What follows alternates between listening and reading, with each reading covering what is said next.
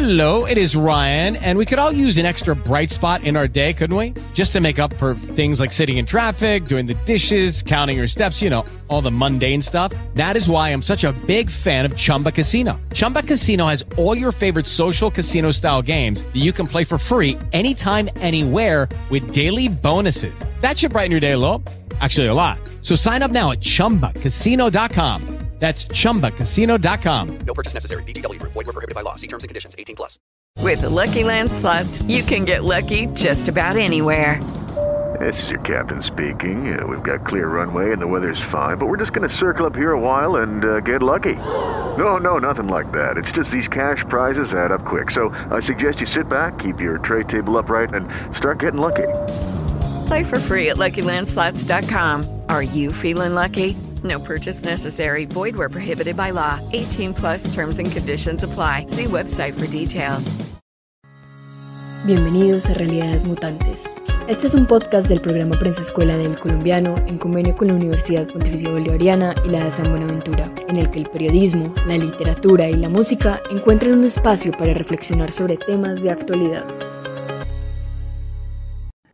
Gracias a todos los que se conectan hoy y nos escuchan en este último episodio de la serie Palabras Viajeras, en el que hablaremos sobre un tema que nos ha emocionado mucho desde que lo planteamos y que para nosotros de alguna manera recoge varios de esos aspectos de la lengua que todavía no hemos mencionado y precisamente vamos a hablar de cómo el lenguaje no es estático, cómo se transforma y cómo nosotros nos vamos apropiando de las palabras y dándoles distintos significados.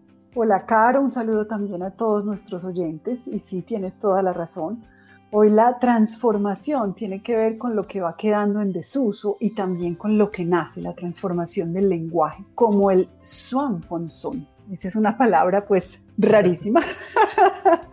Circuló bastante en redes sociales y generó muchas preguntas. De hecho, la RAE respondió a una de esas preguntas, la Real Academia de la Lengua, y definió esa palabra como un neologismo de origen onomatopéyico, esa es otra palabra que me encanta, utilizado en la jerga juvenil colombiana, según lo dice la RAE, y solamente documentado en las redes sociales. En este episodio vamos a conversar otra vez con John sobre cómo las definiciones de las palabras pueden cambiar, se pueden ir perdiendo o se pueden revivir después de mucho tiempo. ¿Cuándo, por ejemplo, me pregunto yo, empezaremos a ver que el swanfonson desaparece? O quién sabe qué más acepciones, aparte de la velocidad o el bolión, esa acepción de la palabra va a tener. ¿Y será que muchas de estas palabras, John, serán inventadas o no? Porque yo creo que bolión sí es como una palabra inventada. Cuando yo era chiquita le decían a uno, mire, haga eso en un bolión. Claro, sí, el problema es que realmente todas las palabras son inventadas. Nos ponemos de acuerdo para llamar a las cosas de una forma determinada. Lo que pasa es que a esa reunión donde nos pusimos de acuerdo, parecemos como que nosotros no participamos, como que todo sucedió mucho tiempo antes que nosotros.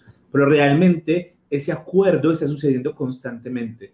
Sucede en las conversaciones cotidianas, hoy sucede en Internet y poco a poco esas convenciones, pues la gente las va utilizando o no. Y esta palabra swansafon, por ejemplo, puede que quede si la gente la usa o puede que desaparezca tan rápido como su propio significado y tan rápido como apareció.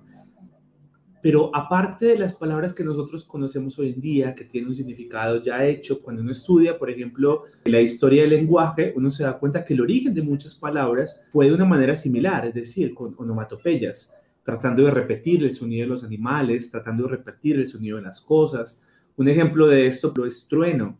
¿sí? La, incluso en español, hoy en día, la palabra trueno tiene como ese sonido, como esa tere, eh, que, se asemeja a ese trum, a lo que puede sonar un, trueno.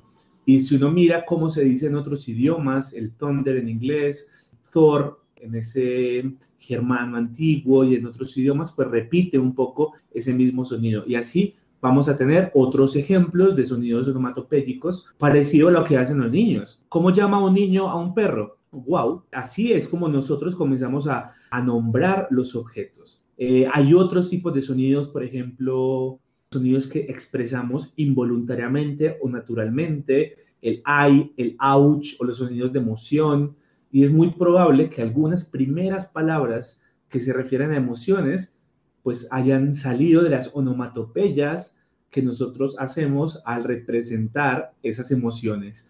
Son varias de las teorías que de hecho hay sobre el origen del lenguaje. De tomar un sonido de la realidad y transformarlo en una palabra con un significado es un proceso que hemos hecho desde que el ser humano comenzó a generar el lenguaje por signos. Acabamos de hecho de mencionar esta palabra que es muy nueva, como ustedes lo dijeron, un neologismo que es Swanfonson, pero hoy una de las cosas en las que nos concentraremos en este podcast es en rescatar términos que están en peligro o en vía de extinción.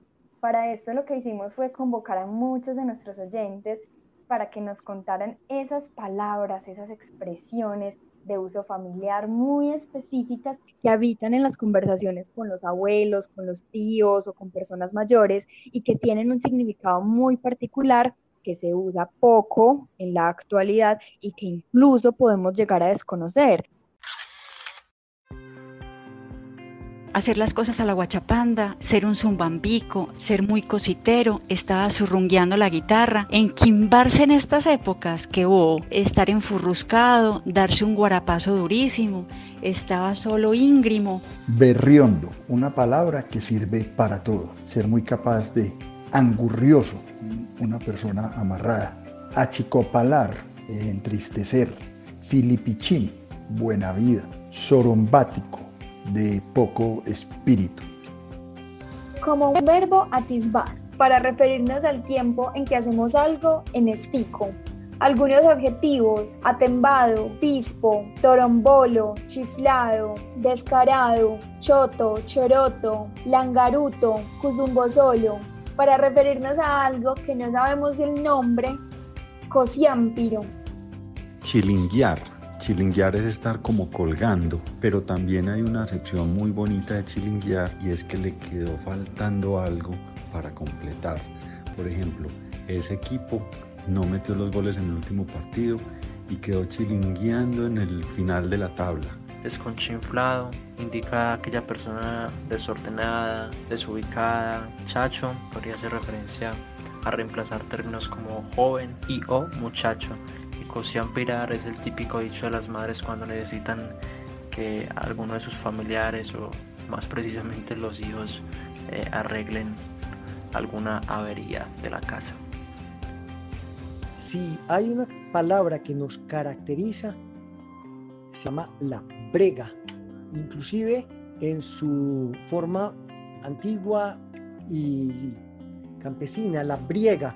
Mm, y la brega es para todo lo que tenga esfuerzo, lo que tenga dedicación, lo que tenga empeño. Es muy bonita.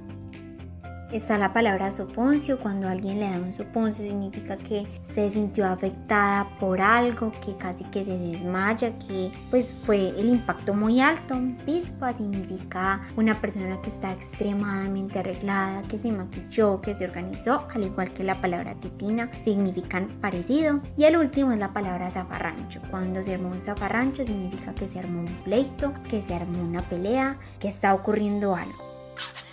Pues John y Caro, yo les cuento que después de volver a oír esto, pues eh, yo me divertí mucho, de verdad, haciendo este programa y recogiendo la cantidad de palabras que los oyentes compartieron con nosotros. De hecho, les cuento que fueron tantas, tantas que no nos da el tiempo de compartir acá y los vamos a invitar a que pues más adelante puedan visitar nuestro blog de prensa escuela porque queremos hacer un especial también con todas estas palabras. Hay muchas de ellas que buscamos en los diccionarios y que por supuesto pues no aparecían. Otras que sí, algunas con unos significados diferentes de los que conocemos, pero a mí sí me encantaron mucho unas palabras, es que tienen un, sonido pues maravilloso, es totazo, embeleco, guarapazo, ¿cómo les parece esta ñuridito? Para describir algo, pues, que es así como chiquito, flaquito, poquito. Eh, por eso digo, ¿cómo les parece?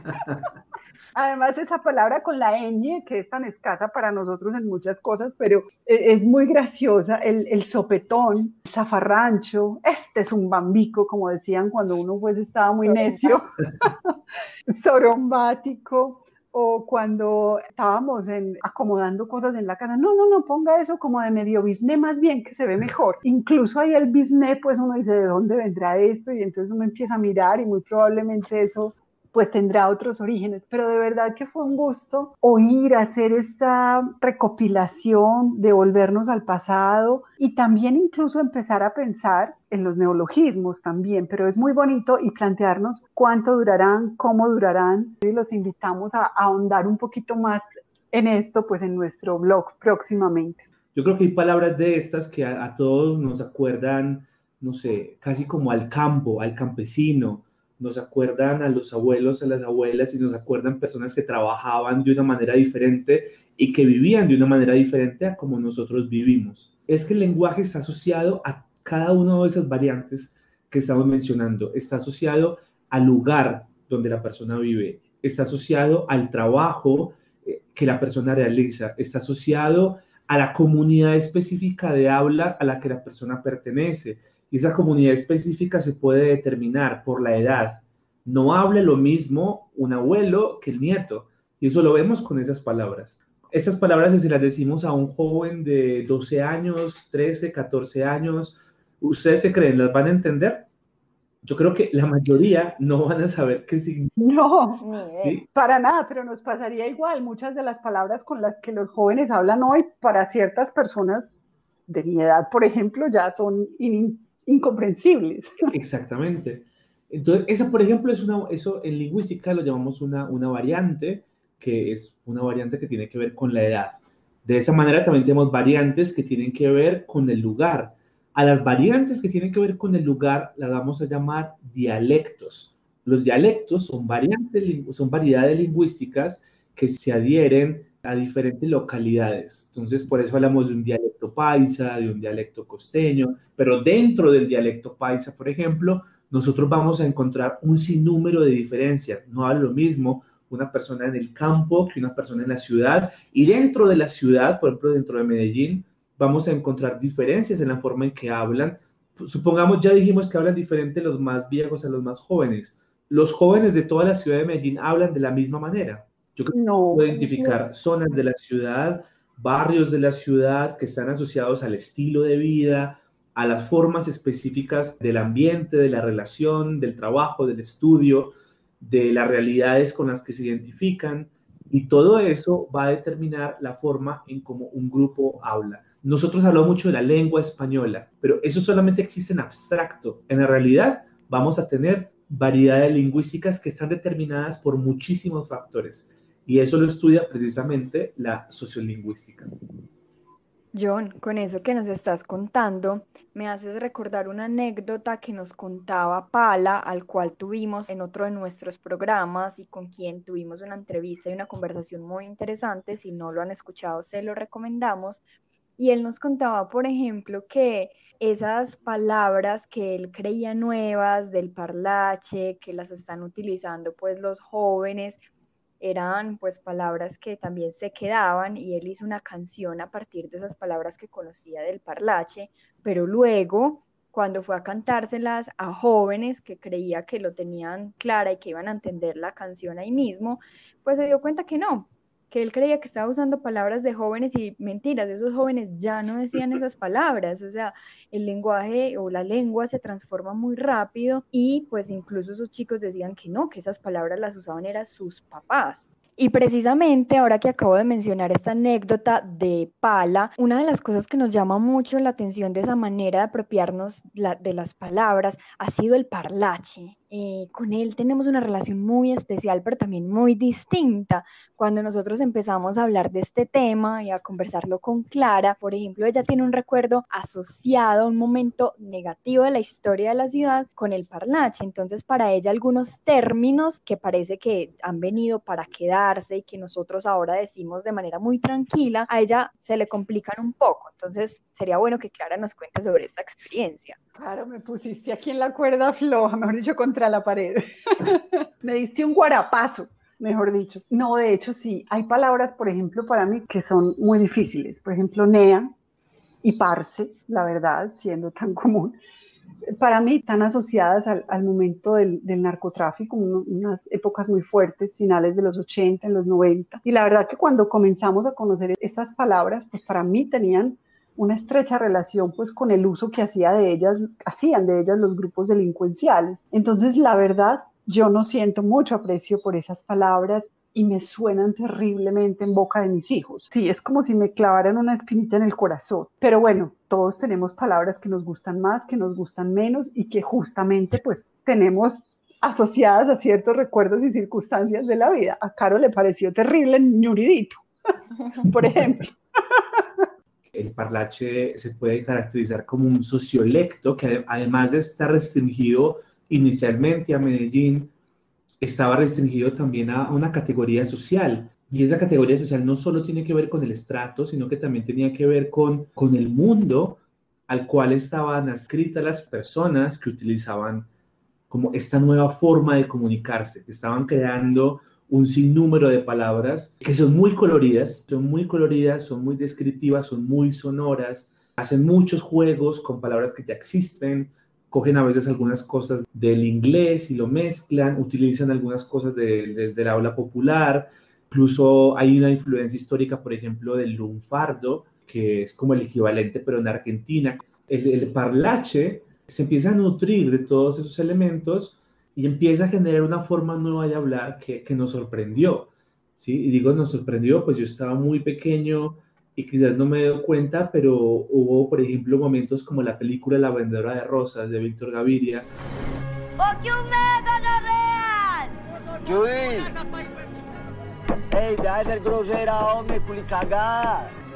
En donde de repente todo el mundo empezó a escuchar cómo hablaba cierto sector de, sobre todo de los jóvenes, de los niños, de la ciudad que estaban asociados a un mundo que estaba relacionado con la droga, con la violencia, digamos, todo ese bajo mundo de Medellín y que tiene, tiene una razón de ser. Hay un artículo muy interesante en, en, un portal que se llama Diarios de Paz, Lecturas para Pensar el País. El artículo es de Juan Fernando Ramírez Arango. Él hace un recorrido sociolingüístico de esa forma de hablar de Medellín entre 1980 y 1993. Y es muy interesante porque él empieza a hacer un recorrido de las, por ejemplo, los primeros registros que se encuentran de algunas de las palabras que nosotros conocemos en el parlache y a qué están asociadas, a qué momentos históricos, qué cosas sucedieron alrededor mientras esas palabras empezaron a surgir. Y él, por ejemplo, tiene palabras como parcero, como bazuco, metrallino, metrallo, que dan formas también que se empezaron a llamar a la ciudad gonorrea, ese insulto tan característico nuestro que se convirtió casi como en una marca del dialecto paisa. Todo este lenguaje no surge porque sí, sino surge porque hay un contexto, hay una situación que hace que las personas empiecen a utilizar palabras diferentes para poder dar un significado a una realidad diferente, una realidad fuerte, y por eso el parlache suena también de esa manera fuerte y sonora para nosotros. John, a propósito justamente y para pues los seguidores también de redes sociales como Instagram, por ejemplo, y justamente a quienes les interesa el parlache o quieran aprender un poco más para entender qué quieren decir los jóvenes con muchas de las palabras que usan, les recomendamos seguir una página que se llama Nealogía Medellín. Nealogía donde pues encontrarán definiciones y también ejemplos sobre en qué contexto utilizar esos términos. Además es un interesante juego de palabras, nealogía. Ahí los dejamos para que la busquen. Y esta página de nealogía es solo una de las recomendaciones que les queremos hacer en este programa, porque como siempre procuramos hacer en realidades mutantes, queremos dejarles otras posibilidades para que asocien los temas con los que discutimos. Entonces, hoy que hablamos de esos significados que le asignamos a las palabras y cómo pueden cambiar según a quién se les pregunte, hoy queremos relacionar el tema con los tesauros, otra palabra que, por cierto, está en vía de extinción. Entonces, para empezar, los invitamos a que conozcan el Diccionario del Diablo del escritor y periodista estadounidense Ambrose Bierce. Oigan esta definición de amor sacada de ese diccionario de Ambrose Bierce. Amor, insania temporaria, curable mediante el matrimonio o alejando al paciente de las influencias bajo las cuales ha contraído el mal. Esta enfermedad como las caries y muchas otras, solo se expande entre las razas civilizadas que viven en condiciones artificiales. Las naciones bárbaras que respiran el aire puro y comen alimentos sencillos son inmunes a su devastación. A veces es fatal, aunque más frecuentemente para el médico que para el enfermo. ¿Qué tal la acidez? ah? o esta otra eh, definición de bebé. Ser deforme, sin edad, sexo ni condición definidos. Notable principalmente por la violencia de las simpatías y antipatías que provocan los demás y desprovisto él mismo de sentimientos o emociones. Eso pues lo dice Ambrose Bierce, mucho cuidado, es literatura. Sí, Clara, es, es literatura, pero es un ejercicio literario bastante común y es bastante interesante, digamos, esos diccionarios, llamémoslos personales, que hacen algunos autores. Pero aunque sean personales, es decir, aunque reflejen, digamos, una, una postura, un juego lingüístico, lo que quiera que el, el- el escritor quiere, quiere hacer, pues dan cuenta no de significados, pero sí de asociaciones que no están presentes solamente en el autor. Entonces, cuando uno lee, por ejemplo, esa relación entre el amor y la enfermedad, y el autor lo desarrolla, uno se ríe, hay, hay cierto como, como malicia en esa definición, pero uno también como que empieza a sentir un poco con el, con el autor, o sea, uno siente, uno sabe de dónde viene cada una de las cosas que el autor está diciendo sobre el amor de ahí. No solamente es un ejercicio propio del autor, de un juego de lenguaje, de generar algo como cómico o hacer una especie de sarcasmo, sino que también responden esos diccionarios a otro tipo de asociaciones, a otro tipo de simbolismos, a otro tipo de relaciones culturales que están ahí en la sociedad y que construyen a veces lo que uno puede llamar, digamos, el sentido realmente de las cosas, sino su pleno significado. Bueno, John, entonces, ¿por qué no nos vamos con otra recomendación? Porque este tema realmente es muy interesante y da mucho para hablar. Entonces, vamos a hacer algo distinto. También vamos a hablar de diccionarios, pero esta vez vamos a mirar con este cómo los niños definen algunos conceptos desde o a partir de lo que ellos han experimentado. Entonces, acá les vamos a recomendar un libro que recoge estas ideas de los niños. Lo hace el escritor paisa Javier Naranjo en el libro que titula Casa de las Estrellas, el cual es editado por el Laboratorio del Espíritu. Y bueno, pues ahora entonces hablemos otra vez de esas palabras como amor. Amor es cuando una persona se quiere y hasta se puede casar y tener hijos y todas esas bobadas.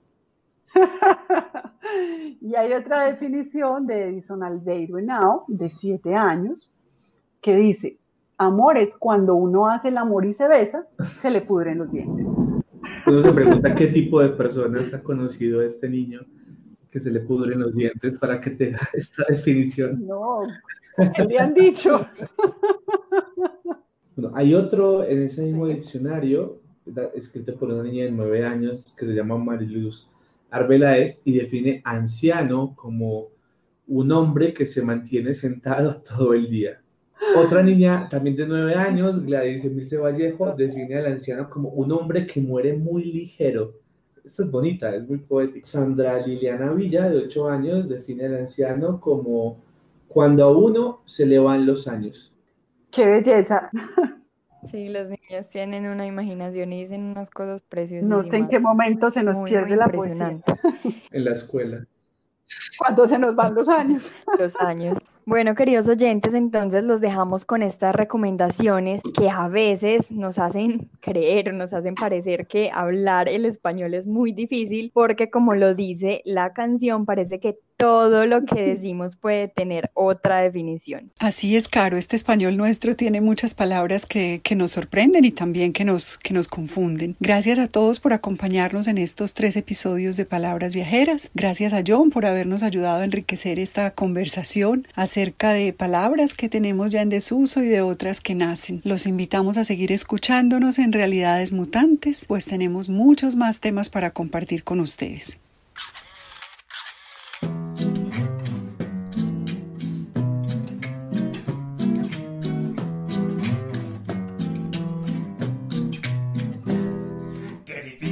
Hablar el español, porque todo lo que dices tiene otra definición. Qué difícil entender el español, si lo aprendes, no te muevas de región. Qué difícil es hablar el español, porque todo lo que dices tiene otra definición. Qué difícil entender el español, yo ya me doy por vencido, para mi país me voy.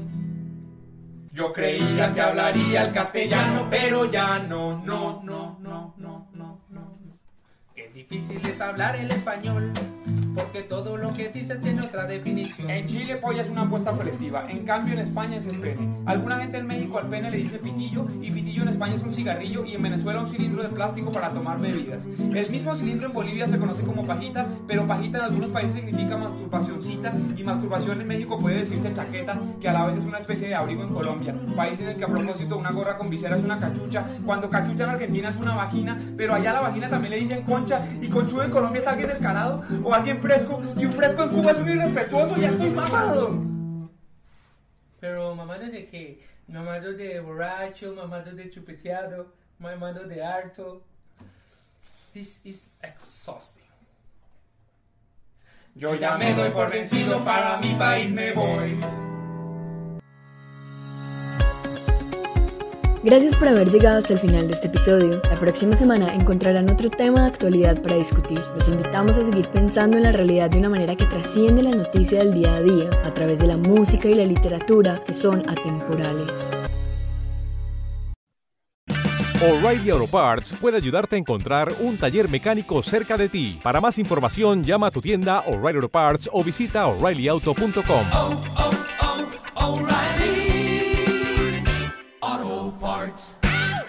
En Sherwin Williams somos tu compa, tu pana, tu socio, pero sobre todo somos tu aliado, con más de 6.000 representantes para atenderte en tu idioma y beneficios para contratistas que encontrarás en aliadopro.com. En Sherwin Williams somos el aliado del PRO.